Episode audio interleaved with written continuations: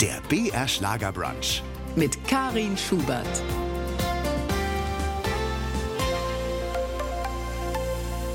BR Schlagerbrunch. Heute wieder mit Karin Schubert am Mikrofon und einer gestandenen Journalistin am anderen Ende der Leitung in unserem Funkhaus in München, Patricia Riekel, langjährige Chefredakteurin der Bunten, die mit den Mächtigen der Welt geredet und gekrönten Häuptern die Hand geschüttelt hat. Und auch im wohlverdienten Ruhestand tut sie noch das, was sie am besten kann, nämlich schreiben. Hallo, Frau Riekel. Ja, grüß Gott. Willkommen auf unserer virtuellen Brunch-Couch. Ja, ein Leben, das zu einem großen Teil daraus besteht, in das Leben anderer hineinzuschauen. Boulevardjournalismus im besten Sinne. Wenn Sie jetzt so zurückblicken, was war denn in all den Jahren das Wichtigste, das Sie Ihren Leserinnen und Lesern mit auf den Weg geben konnten? Das ist eine ganz schwierige Frage gleich zum Anfang. Ich glaube, dass wenn man Journalistin ist und Journalist, dass man schon eine Verpflichtung hat, dass man mit einer gewissen moralischen Haltung seine Arbeit erledigt. Und es gibt eben so bestimmte Dinge, die dann nicht in Frage kommen. Also wenn man im Boulevard arbeitet wie ich, kommt man den Menschen sehr nah und erfährt auch oft sehr intime Dinge. Und da gibt es einfach Grenzen, die man äh, beachten muss. Und im Laufe der Jahre äh, sind diese Grenzen mir auch immer deutlicher geworden. Als junge Journalistin, glaube ich, habe ich vielleicht manchmal diese Grenzen verletzt, dann ist man aufgeregt, man hat eine Geschichte, toll, und dieser Prominente, der betrügt seine Frau oder hat einen beruflichen Absturz, das muss man alles erklären und schreiben. Äh, aber das veränderte sich eigentlich für mich im Laufe meines Lebens, dass ich immer mehr echte Probleme hatte, die Abstürze von Menschen zu beschreiben. Das ist wirklich schwierig, weil man sich bewusst machen muss, dass man in das Leben eines anderen Menschen doch eingreift. Und meine Einstellung zu meiner Arbeit hat sich wirklich im Laufe der Jahre da doch sehr verändert. Was nicht heißt, dass man nicht über andere Menschen, über prominente Menschen äh, schreiben sollte. Das schon. Aber eine gewisse Zurückhaltung ist notwendig. Haben Sie als Frau auch in einer Leitungsposition die Dinge anders angepackt, als es vielleicht Männer tun? Ja, am Anfang. Am Anfang habe ich gedacht, ich war die Nachfolgerin eines sehr resoluten Chefredakteurs, der also wirklich im alten Stil regiert hat. Und da dachte ich, super, jetzt komme ich und ich bin die große Versteherin und ich mache das ganz demokratisch. Ich sage, entscheiden wir alle zusammen. Das war also am Anfang eine schöne Haltung, aber völlig falsch, weil wenn man die Verantwortung für ein Projekt hatte, auch eine Zeitschrift ist auch ein Projekt, dann muss eine die Verantwortung übernehmen und eine muss die Entscheidung fällen. Und da habe ich also gelernt, dass eine zu weiche Haltung oder ein zu weicher Stil in der Arbeit nicht so gut ankommt. Und dann habe ich aber auch begriffen, dass man trotzdem als Frau nicht einem Mann nachahmen muss. Ich glaube, dass man als Frau schon auch mit mehr Emotionalität die Mitarbeiter irgendwie behandelt. Ich bin ein relativ weicher Mensch. Also ich bin nicht so der harte Chef gewesen, höchstens wenn es um die Qualität der Texte geht. Da war ich vielleicht unerbittlich. Aber wenn zu mir einer reinkam oder eine Dame reinkam und sagte, ich habe ein Problem privat und ich Sag ich, dann gehen Sie nach Hause und lösen Sie Ihr Problem und kommen Sie fröhlich wieder. Ja, mhm. ich glaube, das machen Männer vielleicht weniger, aber ähm, das war halt mein Stil. Und offenbar waren Sie ja damit erfolgreich. Sie haben das ja lange gemacht. Stimmt es eigentlich, dass Sie zu Hause mit 40.000 Büchern zusammenleben? Ja, so ungefähr. Also mein Lieblingsmensch und ich, wir lesen wahnsinnig viel. Also wie gesagt, wir gucken Fernsehen, wir hören Radio, wir lesen Zeitungen und wir lesen Bücher. Also ich glaube, wir haben nicht viele andere Hobbys, ja. Zum Nachschlagen an sich hm? braucht man heutzutage ja eigentlich keine Bücher mehr. Ne? Da recherchiert man dann doch im Netz. Es gibt auch Schönheitstipps, die früher in Zeitschriften wie eben der Bunsen oder der Freundin ja. waren. Die werden dann jetzt von YouTuberinnen und von Influencerinnen präsentiert. Mhm. Stirbt die gedruckte Illustrierte irgendwann aus? Nein, ganz bestimmt nicht. Ich glaube, dass es viele Magazine geben wird, die eingestellt werden, weil sie sich finanziell nicht mehr tragen. Aber das Vergnügen, ein Magazin zu lesen oder auch eine Zeitung, Papier aufzuschlagen, das ist noch etwas anderes. Ja, da geht es auch um die Optik, da geht es vielleicht auch um die Sensibilität der Hände, das Aufschlagen, das Geräusch, die Stille, die man auch, wenn man auf Papier liest, die auch dazu gehört. Das ist was anderes. Das Internet ist blitzschnell, aber auch flüchtig Qualitätsjournalismus auf gedrucktem Papier hat auf alle Fälle eine Zukunft. BR Schlagerbrunch. Da nehmen wir uns Zeit, zwei Stunden lang, um einzutauchen in das Leben einer prominenten Person. Heute ist es die ehemalige Chefredakteurin der Bunten, Patricia Riekel. 40.000 Bücher hat sie zu Hause und sie selbst schreibt auch immer noch. Ja, Frau Riekel, was macht denn eigentlich dann eine gute Journalistin aus? Eine gute Journalistin ist immer neugierig, aber auch diskret, wenn es um das Leben anderer Menschen geht. Natürlich, wenn man Skandale aufdeckt, kann man nicht immer diskret sein, aber man schaut nicht auf andere Menschen herab. Ich glaube, die Augenhöhe muss man haben, wenn man über andere Menschen schreibt. Also mir geht es jedenfalls so, dass Häme, das Gefühl, jemanden bloßzustellen, schlecht zu machen, das gehört nicht zum Journalismus. Aber die Wahrheit zu suchen, was steckt hinter einem Skandal? Warum strauchelt ein Mensch oder warum steigt er auf? Das hat mich immer interessiert. Was macht Reichtum, was macht Ruhm, was macht Popularität mit Menschen? Das ist ja auch ein Thema in unserer Zeit, wo Menschen durchs Fernsehen oder auch durch die sozialen Medien so schnell aufsteigen können, wie das früher vielleicht nicht der Fall war. Früher haben Karrieren eine längere Zeitspanne umfasst. Heute trittst du bei einer Show auf, das Next Top Model oder Deutschland sucht den Superstar und nach zwei Folgen bist du vielleicht der neue Star. Was macht das mit jungen Leuten? Das hat mich immer interessiert. Und was macht es mit Prominenten, wenn sie ihren Status verlieren, wenn sie einfach nicht mehr berühmt sind? Sie haben gesagt, Sie glauben noch an die gedruckte Illustrierte, mhm. auch wenn sich das Zeitschriftengeschäft natürlich verändert. Liegt es auch daran, dass Sie in einer Zeit aufgewachsen sind, als es eben noch nicht tausende verschiedener Fernsehkanäle gab und man nicht so überbeschallt wurde? Natürlich, ja. Ich komme aus einer Zeit, wo Zeitschriften ganz wichtig waren. Der Donnerstag, wenn die Bunte erschien, der Stern und die Zeitschriften, die es damals noch alle gab, es gab ja so viel mehr. Da ging man zum Kiosk und kaufte das. Heute gibt es kaum mehr Kioske und immer weniger Zeitschriften. Als ich Journalistin wurde, da gab es noch kein Internet, da gab es noch nicht mal ein Handy, da gab es kein Autotelefon, gar nichts. Das kann man sich heute gar nicht mehr vorstellen. Wenn man etwas recherchierte, rief man im Archiv an und da war hoffentlich dann ein tüchtiger Mitarbeiter oder Mitarbeiterin und die haben dann für dich in Unterlagen geforscht und in Büchern. Das ist heute ganz anders. Ich meine, die moderne Technik ist natürlich großartig für Journalisten. Ja, gehen wir doch noch mal zurück zu den Anfängen. Sie sind 1949 äh, in den Niederlanden ja. geboren, in mhm. Haarlem, und haben dann Ihre ersten Lebensjahre in Blumendal verbracht. Mhm. Gibt es da noch Erinnerungen an diese frühe Zeit in Holland? Ganz wenige. Ich erinnere mich allerdings, dass ich Angst vor dem Meer hatte. Und mein Großvater, der uns damals dann besuchte in Wiener, daran erinnere ich mich ganz genau, nahm mich auf seine Arme und ging mit mir in die Wellen hinein. Und ich habe für immer die Angst vor Wasser verloren. Das ist Daran eine schöne Erinnerung. ja. ja. Es hatte ja auch seinen Grund, dass die Familie in die Niederlande mhm. dann gegangen ist und dort gelebt hat. Ihr Vater musste emigrieren. Womit hatte er sich denn so unbeliebt gemacht?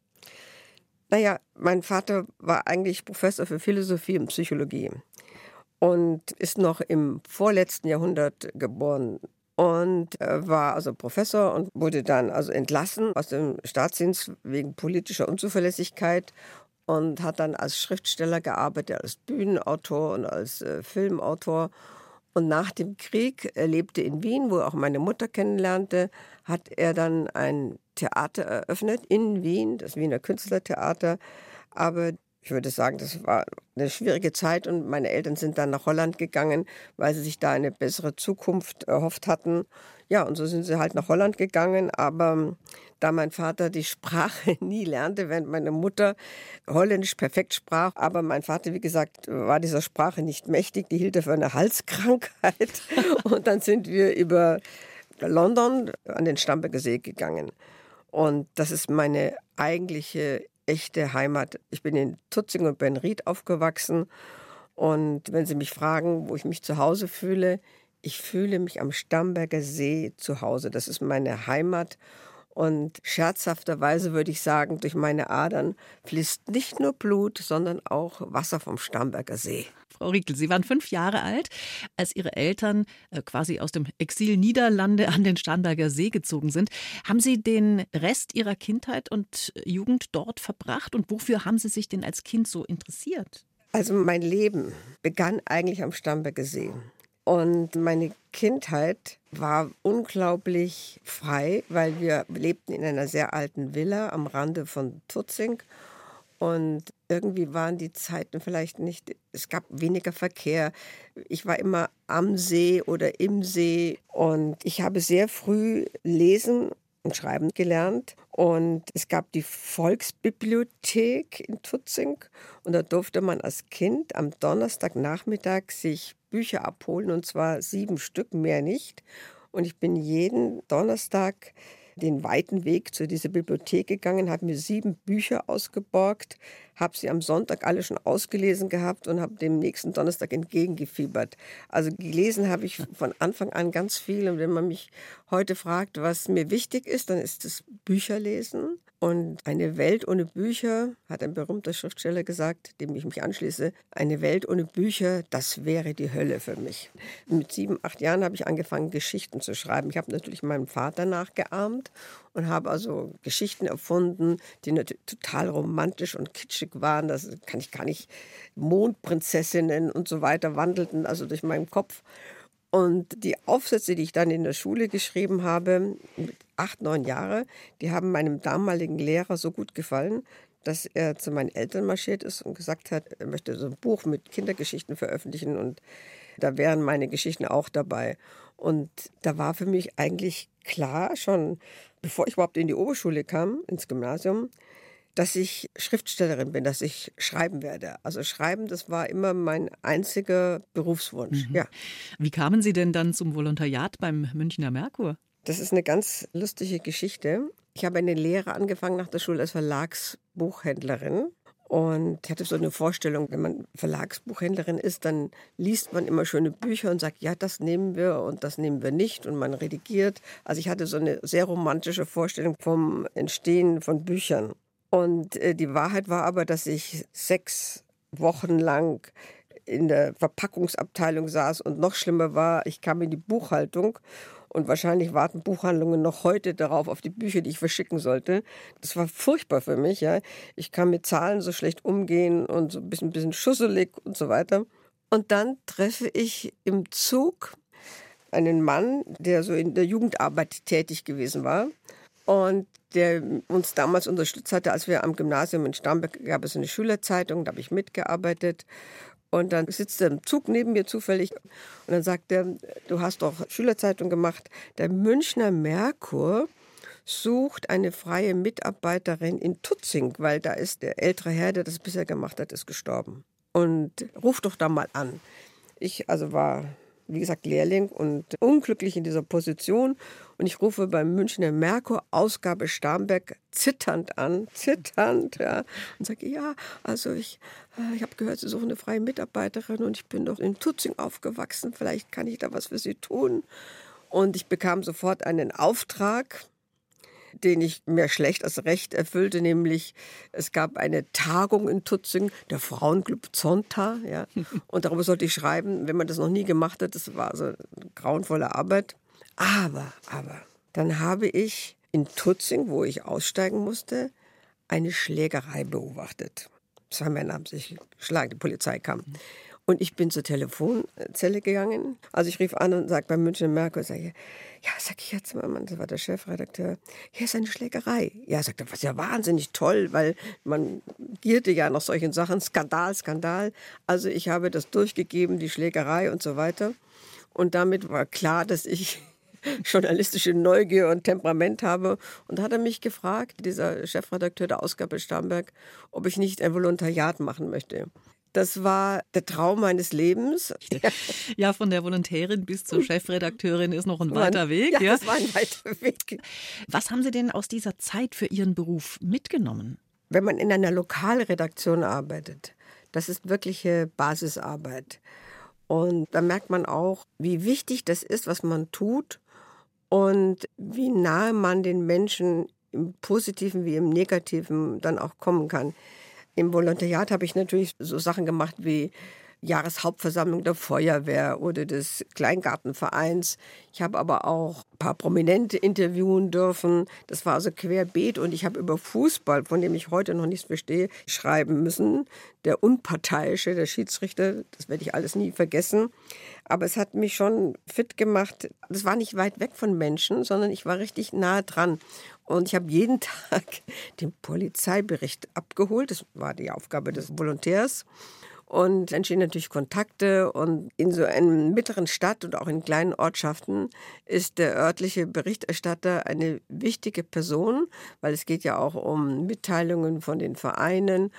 Und das muss man sehr, sehr ernst nehmen. Also ich würde jedem Journalist empfehlen, in einer Lokalredaktion anzufangen, weil man da den Respekt auch für das Kleine vielleicht vermittelt bekommt. War denn Boulevard da eigentlich schon angelegt bei Ihnen? Da muss man sich ja für Menschen interessieren. Auch die Psychologie spinnt sich ja bei Ihnen wie so ein roter Faden durch Ihr Leben, oder? Ich hatte wirklich ein Vorbild. Und das war Oriana Falacci, eine italienische Journalistin, die sehr bekannt war und die große Interviews geführt hat mit ganz unterschiedlichen Menschen, mit Stars, aber auch mit Gaddafi. Und da habe ich einmal ein Bild gesehen, wie sie gerade mit Gaddafi spricht. Und sie hatte so ein Armeeunterhemd an und lockige Haare und war wahnsinnig selbstbewusst. Und da dachte ich so, das finde ich toll. Also Interviews mit Menschen führen, sie fragen, warum sie sind, wie sie sind.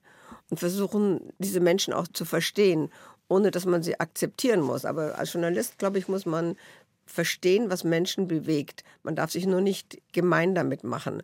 Das ist ja die größte Herausforderung in unserem Beruf, dass man Nähe sucht zu Menschen, über die man schreibt und gleichzeitig muss man distanziert bleiben. Das ist ganz schwierig. Ja? Man öffnet sich ja im Gespräch auch mit dem Interviewpartner. Man kann den nicht einfach nur abfragen, sondern ein gutes Interview ist ja ein Zwiegespräch. Ich gebe etwas preis, um von dem anderen etwas zu erfahren. Dabei kommt man sich näher, dabei entwickelt man Sympathien und dann musst du aber ganz objektiv schreiben können. Da darfst du keine Beißhemmung haben, weil dir jetzt diese Person so persönlich vertraut geworden ist und weil du sie sympathisch findest. Ja, das finde ich diese größte Herausforderung in unserem Beruf. Und ich habe mich von Anfang an eigentlich so auf dem Boulevard gesehen. Also Interviews mit spannenden Menschen, die müssen nicht unbedingt prominent sein. Jeder Mensch hat irgendetwas Spannendes. Jeder Mensch. Es gibt keinen Menschen, der langweilig ist. Wären Sie auch eine gute Psychologin geworden? Das soll jetzt nicht selbstgefällig klingen, aber ich glaube schon. Ich glaube, dass man, zumindest in meinem Beruf und in der Art, wo ich gearbeitet habe, dass man ein großes Einfühlungsvermögen braucht, dass man genau hinsieht zu Menschen. Ich finde es wahnsinnig herausfordernd, über Menschen zu schreiben und dann einfach mit ein paar Floskeln äh, jemanden fertig zu machen. Ja. Das ist mir natürlich später auch in meiner Arbeit als Chefredakteurin gelegentlich begegnet. Aber ich denke, dass wir bei Bunte, glaube ich, haben wir doch so eine moralische Richtlinie gehabt, die besagt, dass wir Privates über Menschen berichten dürfen, aber das Private hat seine Grenzen und das möglichst nicht verletzend. Es gab da zum Beispiel eine Geschichte, als Angela Merkel zu den Bayreuther Festspielen ging und da gab es ein berühmtes Foto, es gibt ja immer ganz viele Bilder, sie hatte Schweißflecken unter ihrem Kleid. Und einige Zeitschriften haben das gebracht und wir hatten auch diese Fotos, wir hatten eigentlich nur Fotos mit Schweißflecken und ich habe gesagt, das will ich nicht. Macht das mal so, dass man das nicht sieht. Entweder finden wir ein Bild, wo sie das nicht hat, oder wir, in dem Fall, retuschieren wir das weil ich mir gedacht habe, welche Frau möchte so dargestellt werden? Also ich jedenfalls nicht. Und wenn man Schweißflecken nicht sieht, ist es nicht das Vertuschen der Wahrheit, sondern das ist einfach eine kleine Schönheitskorrektur, die ich okay finde. Ansonsten ist ja die Bearbeitung von Bildern tabu, ja, darf man nicht. Aber da habe ich Wert drauf gelegt. Sie hat für die Quick geschrieben, für die Freundin oder die Petra. Patricia Riekel ist heute mein Gast im BR Schlagerbrunch. Aber sie hat sich auch immer wieder neu erfunden mit eigens verfassten Drehbüchern oder Psychoratgebern. Sie haben 2003 auch kurz die Fernsehsendung Bunte TV moderiert. Ja, ja. Das wurde ja auch nach sechs Folgen wieder eingestellt. Wo lag da das Problem? Ach, darüber denke ich wirklich oft nach. Eigentlich hatte ich sechs tolle Sendungen Und so schlecht war auch die Quote nicht. Aber ich bin sicher, beim geschriebenen Wort bin ich sicher die bessere Journalistin. Im Fernsehen äh, moderieren, ich konnte meine guten Kontakte nutzen. Ich hatte also da wirklich tolle Gespräche. Aber ich bin da nicht so perfekt. Ich glaube, ich bin besser, wenn ich schreibe oder wenn ich eine Zeitschrift mache. Und dann war die Kritik war äh, sehr herb, würde ich sagen, sehr herb, weil ähm, bei uns in Deutschland machst du entweder Zeitschrift oder du machst Rundfunk oder Fernsehen. Und wenn du beides zusammen machst, dann hast du, die Medienexperten springen nicht mit einem Nett um.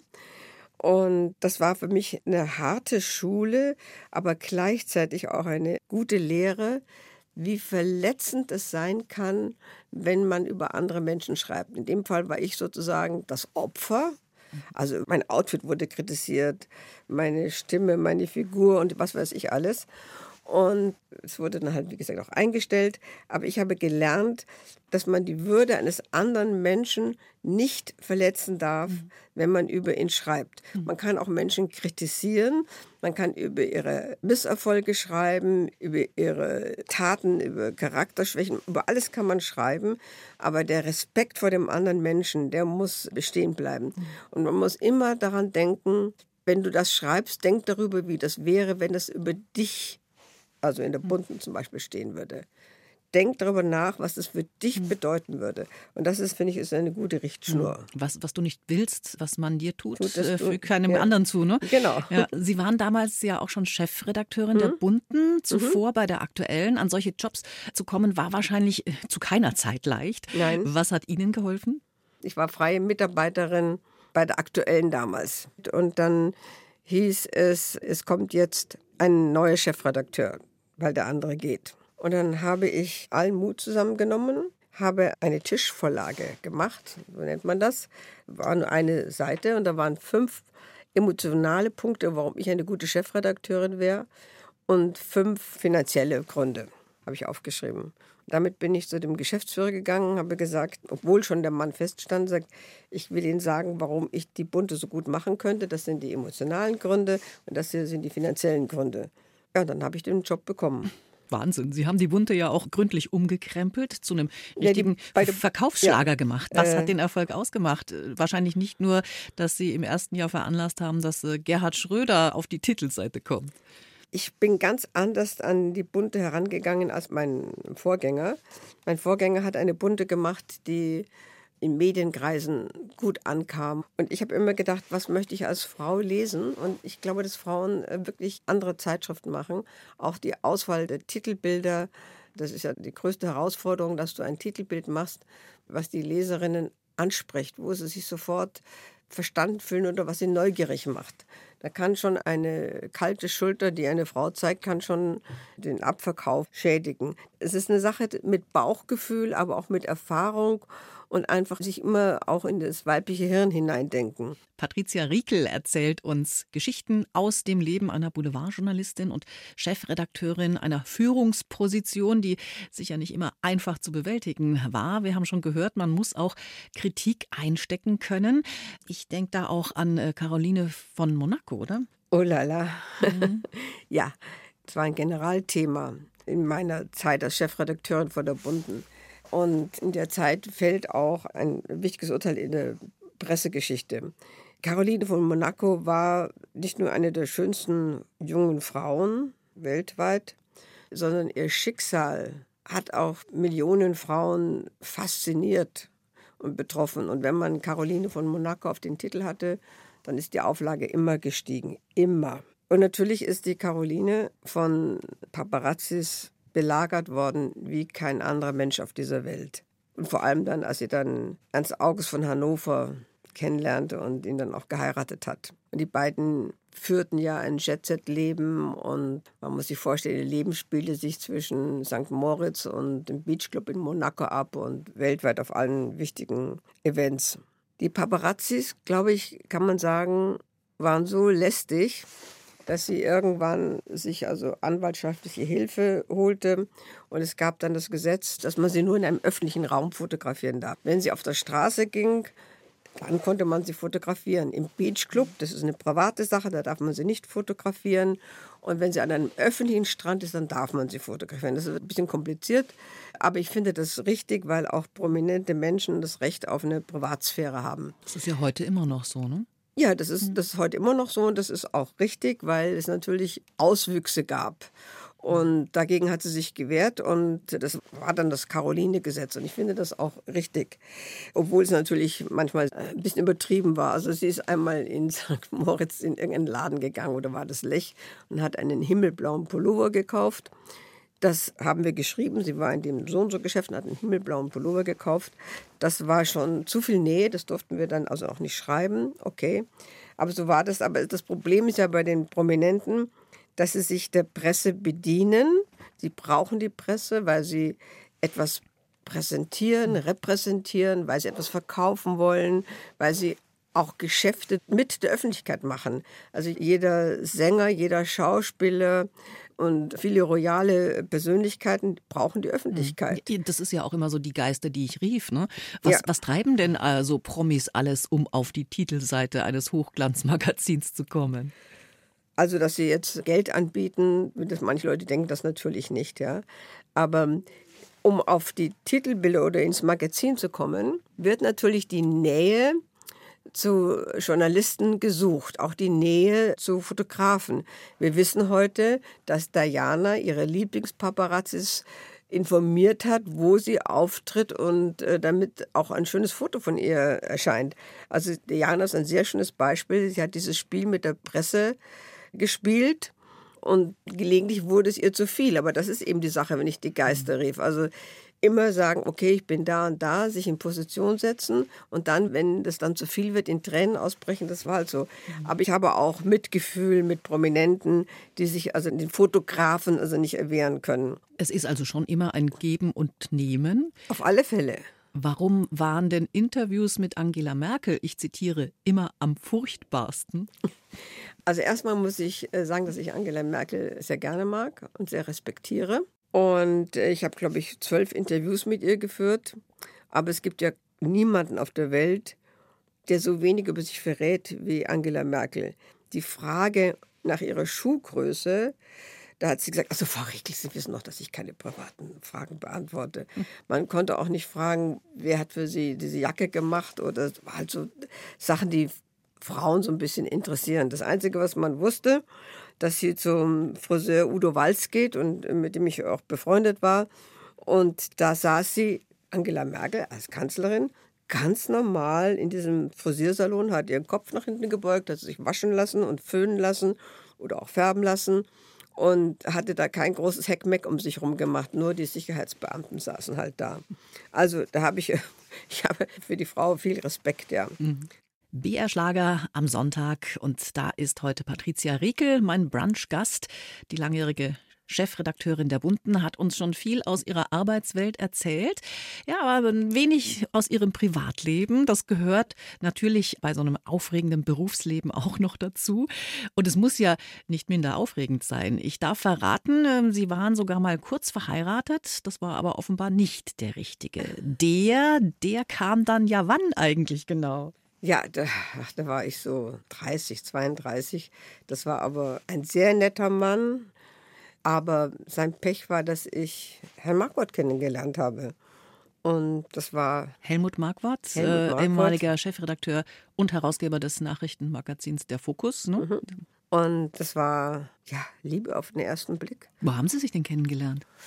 Ich habe frei gearbeitet und dann habe ich auf der Straße einen alten Kollegen getroffen, der sagt, bei der aktuellen im Gong Verlag werden freie Mitarbeiter, Mitarbeiterin gesucht. Und dann habe ich mich da vorgestellt und in seinem Büro und habe ihn gesehen. Er saß hinter einem Schreibtisch, der war mindestens einen Meter hoch mit Papieren bedeckt, guckte mich an und ich dachte mir, das ist jetzt echt der Mensch, mit dem ich zusammen sein will. Ja, das habe ich im ersten Moment gedacht und habe nie aufgehört daran zu zweifeln. Das hat er auch so gesehen? Naja, ich glaube nicht, dass das gleich am Anfang so war. Das würde ich jetzt nicht behaupten. Da musste ich ihn auch selber fragen. Aber das ist auch egal. Ich habe ihn gesehen und, und es war mir klar, dass alles, seine Art, seine Art zu reden, wie er aussah, seine Energie, sein Optimismus, den er ausstrahlte, die Kraft, das hat mich unglaublich angezogen. Sie sind aber doch sehr verschieden. Was verbindet Total. Sie denn bis heute dann? Das sind ja über 40 Jahre jetzt, ne? Ja, über 40 Jahre. Ja, also wir sind sehr unterschiedlich, das ist wahr.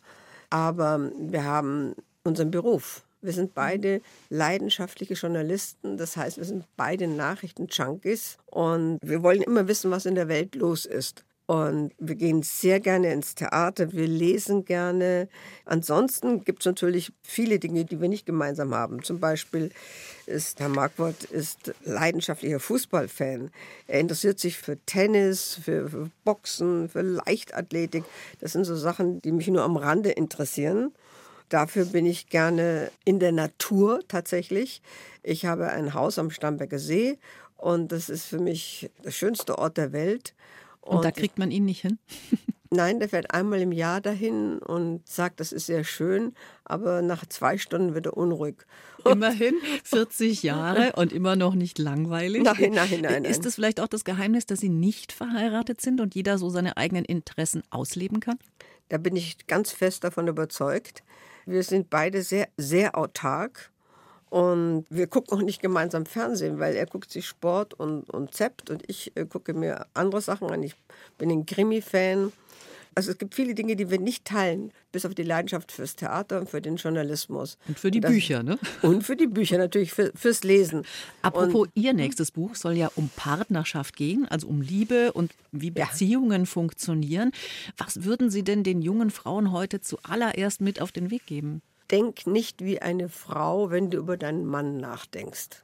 Oh, da muss ich jetzt auch drüber nachdenken. ja, es ist ganz mhm. einfach, ja. Wir Frauen äh, haben im Kopf immer die Idee, wie eine Partnerschaft funktionieren soll und wie der Partner sein soll. Und wir haben oft Probleme damit, den Mann zu verstehen. Aber den kann man nicht verstehen. Für Männer ist eine Beziehung, hat eine andere Bedeutung und einen anderen äh, Status, einen anderen Wert. Das heißt nicht, dass Männer nicht lieben. Männer lieben genauso wie, wie Frauen lieben. Aber viele Frauen gehen mit einem fertig geschriebenen Drehbuch im Kopf in so eine Beziehung und wundern sich, wenn der Mann dann nicht die Stichworte kennt und sich nicht so verhält, wie das in ihrem Drehbuch im Kopf stattfinden sollte. Das ist ein Problem. Und es gibt ja diesen schönen Spruch, das ist auch ein Buch gewesen, Männer sind vom Mars und Frauen von der Venus. Das umschreibt das äh, sehr, sehr schön. Ja? Die Männer sind glücklich in einer Beziehung, weil sie die Stabilität schätzen und äh, die brauchen so ein Korsett für das Leben.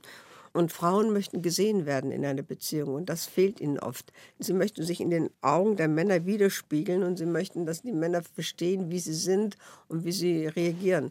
Da kommt ein Mann oft nicht mit der BR Schlagerbrunch mit Karin Schubert und einer Meisterin des Boulevardjournalismus auf unserer virtuellen Brunch Couch, Patricia Riekel.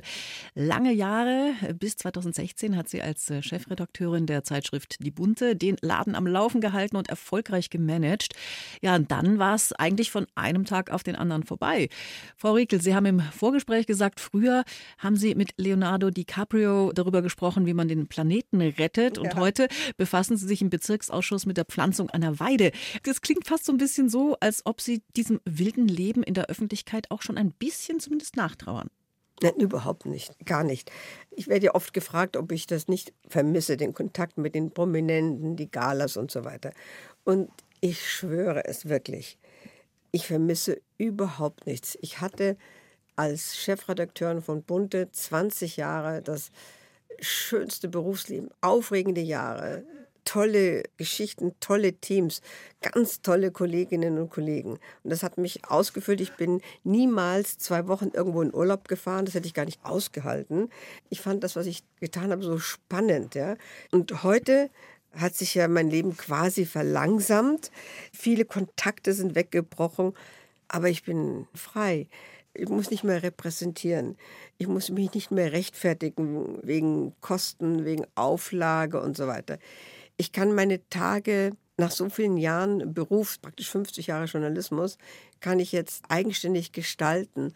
Und als junges Mädchen habe ich gefunden, dass ich ein sehr poetischer Mensch bin. Ich habe natürlich Gedichte geschrieben, klar.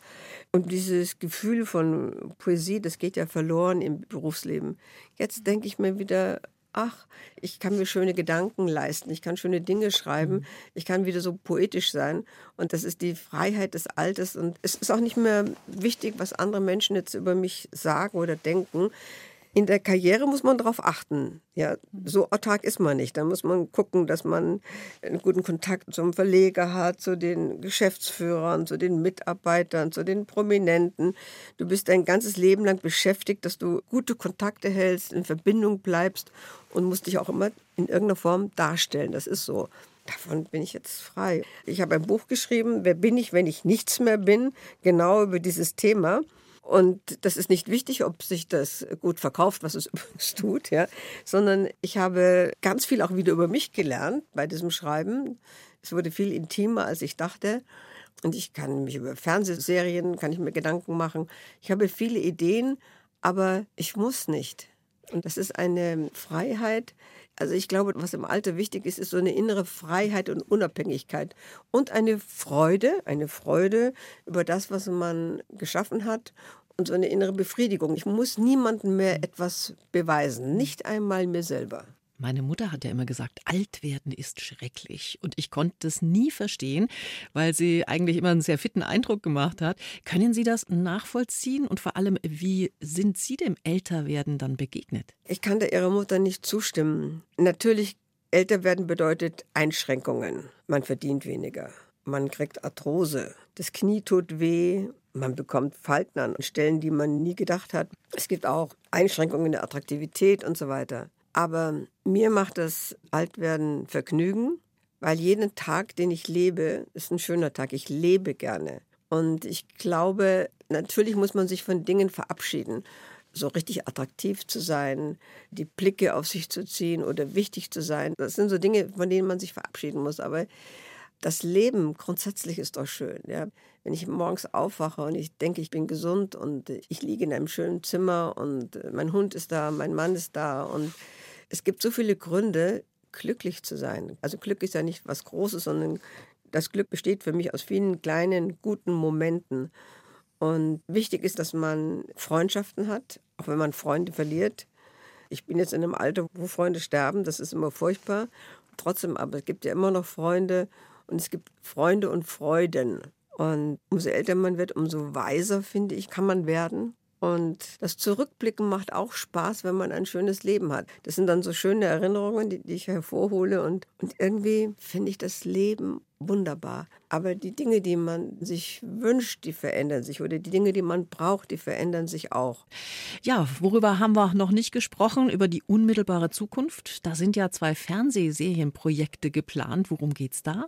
Das kann ich natürlich jetzt nicht so detailliert verraten, mhm. aber ich habe die Idee zu einer Serie, die sich sehr aktuell mit dem Geschehen in der Medienbranche befasst. Klar, das ist meine Branche, da kenne ich mich aus und da gibt es also viele spannende Geschichten und eine würde ich davon gerne erzählen, wobei ich glaube, Drehbücher schreiben, mein Vater hat es ja gut gekonnt, da brauche ich Unterstützung. Es gibt ja wirklich tolle Drehbuchschreiberinnen vor allem und da, da werde ich mir vielleicht Unterstützung suchen.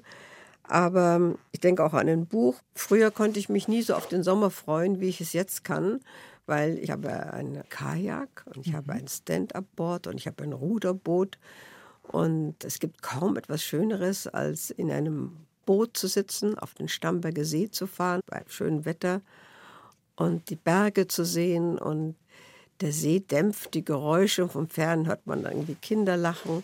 Und es ist eine wunderbare Stille. Darauf freue ich mich zum Beispiel. Dann wünsche ich Ihnen ganz, ganz viel Spaß in diesem Sommer. Nicht nur in diesem natürlich, mhm. bei allem, was Sie noch angehen wollen. Ganz herzlichen Dank für dieses offene und kurzweilige Gespräch. Patricia Riekel. Alles Gute. Dankeschön und viele Grüße. BR Schlager.